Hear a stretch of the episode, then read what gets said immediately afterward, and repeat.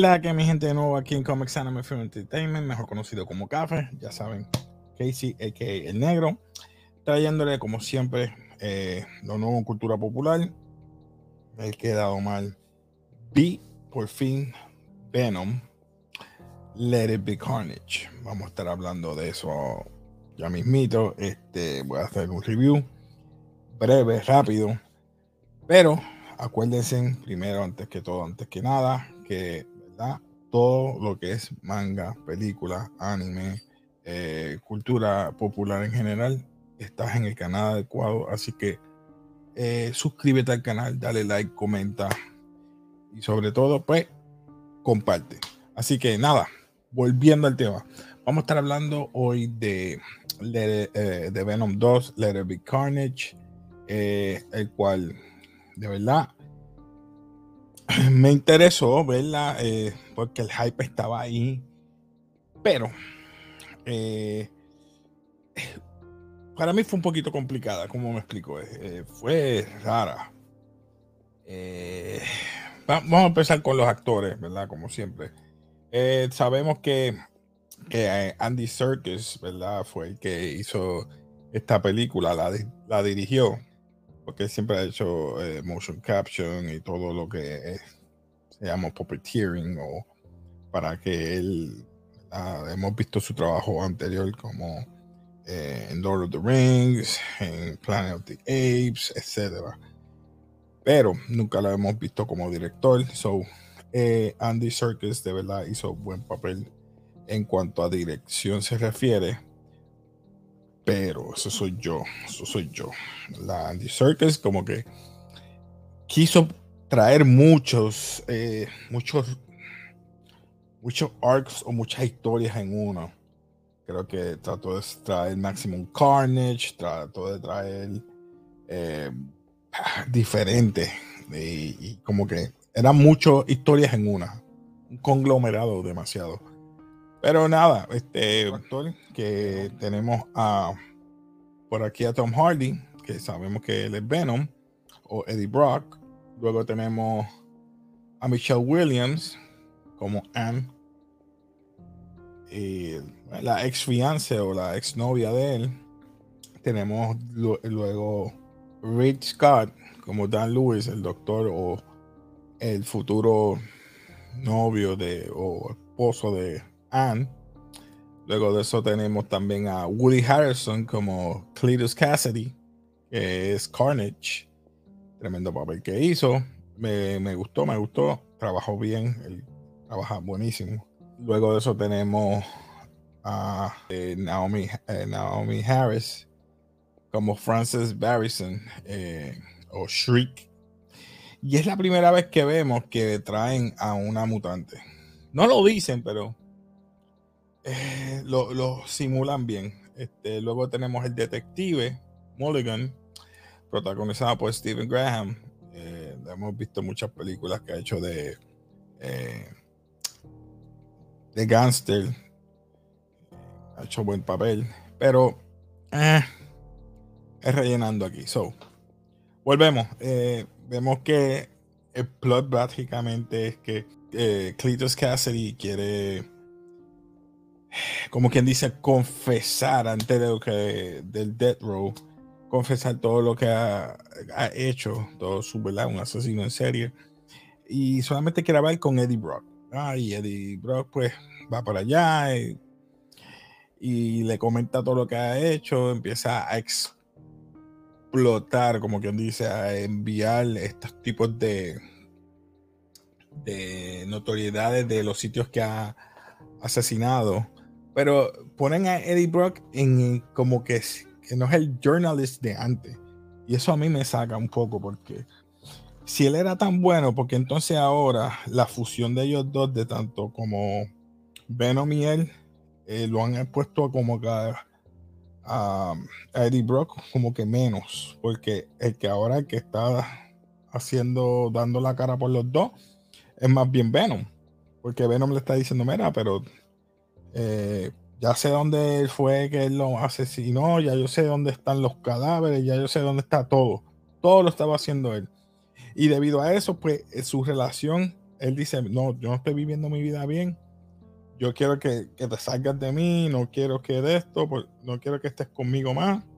Y además lo que tú quieres estar comiendo cerebro, comiendo personas, porque el cerebro es lo que emite un tipo de, si se puede decir, un tipo de químico que controla la, vamos a decir así, la ansiedad a Venom, al igual lo que es el cerebro como es el chocolate. Son las únicas dos que lo controlan.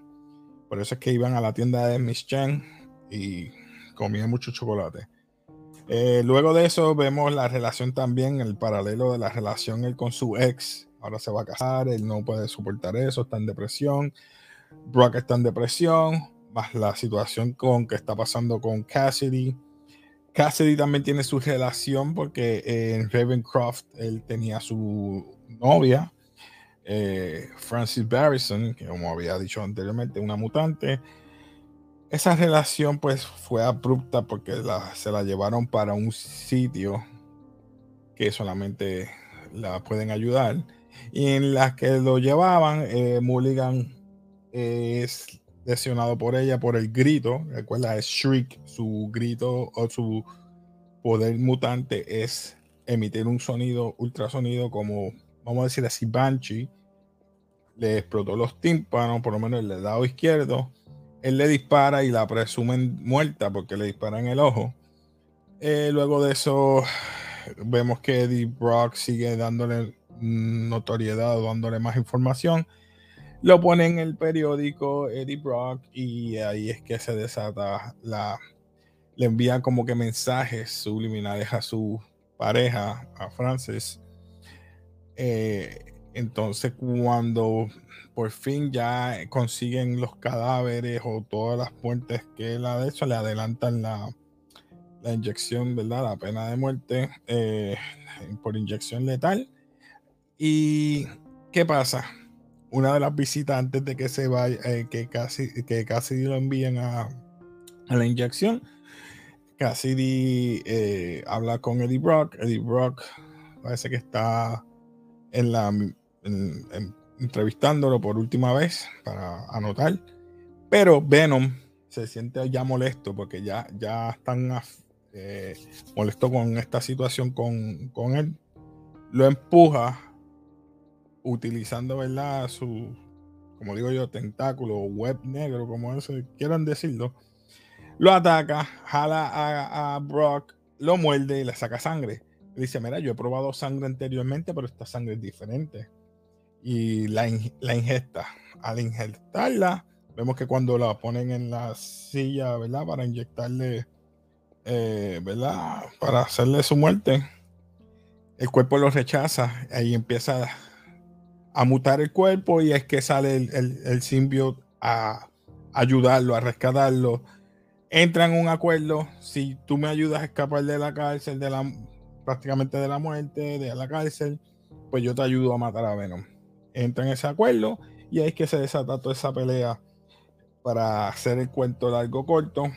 Eh, con la ayuda de la expareja de Eddie, porque ya ellos están en una situación, tanto Eddie y Venom se separan, él se va por su lado, deja el cuerpo, va utilizando otros cuerpos, va y visita una un party rave, no sé, un party raro ahí, eh, y sigue buscando hasta que llega donde la, la doña de la tienda Chen, y él entra al cuerpo de ella y vuelve de nuevo el cuerpo de la, de la ex pareja de Eddie.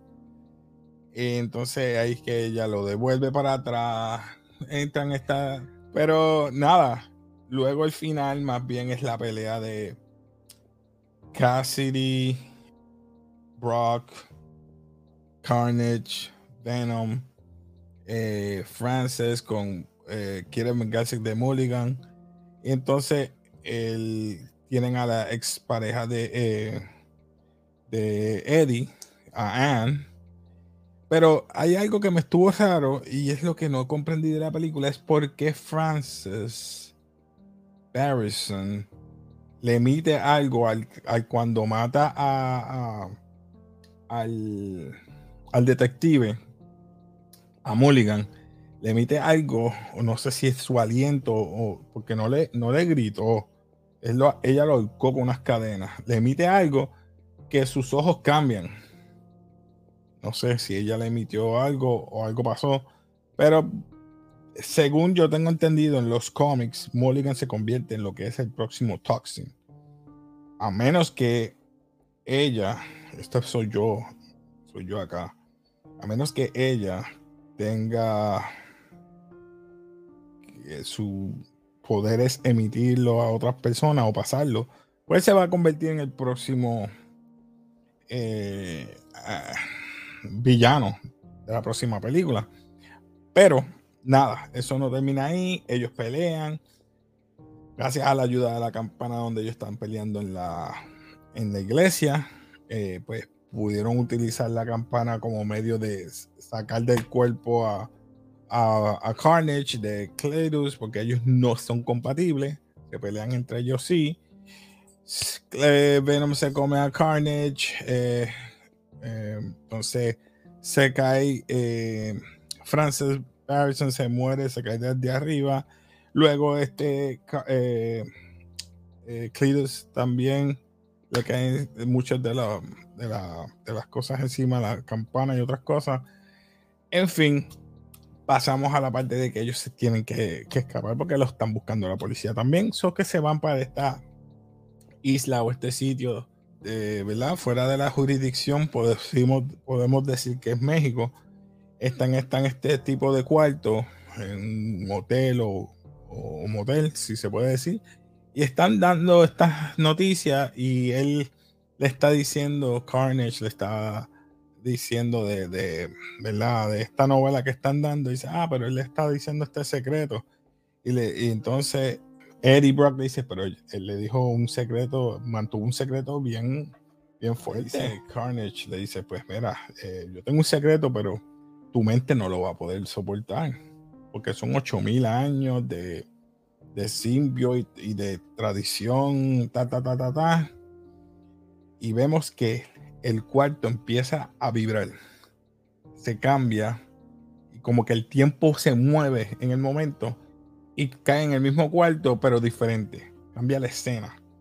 Vemos el televisor que están dando las noticias y sale J. Jonah Jameson hablando de Spider-Man, que sé yo ni qué, y entonces dice, wow, ¿qué pasó aquí? Lame la pantalla y dice, mmm, esta persona como que me interesa. Y ahí lo dejan ahí. Pero es el mero hecho de que tienen que ver esa escena. Porque yo creo que es lo único emocionante de toda la película. Sí. Eh, la película no quedó mala, pero ¿cómo me vas a explicar entonces a Mulligan en la próxima película? A menos que lo vuelvan de nuevo para atrás. O Mulligan también vuelva a pasar en el, en el timeline o en el multiverse. O en otro. O en el otro multiverse. Mulligan existe como Toxin es como único. Eh, no sé qué más decirles, déjame catalogarla. Esta película para mí, yo siempre les pongo este basura. Tenemos mediocre, not o reconocimiento, memorable y legendario. Yo le voy a dar como mínimo un not. Un not porque trataron de utilizar muchos aspectos del cómic, el cual they didn't deliver well. No, no lo hicieron muy bien, que digamos. Debieron trabajar un poquito más. Trataron de utilizar el método de, de Marvel de hacer los chistes. Eh, fueron chistosos algunos, sí, funcionaron algunos. Pero tienen que hacer como dice eh, Sam Wilson. You've got to do better. Suscríbanse, dale like al canal y comparten. Así que nos despedimos aquí de café. Así que peace. Peace.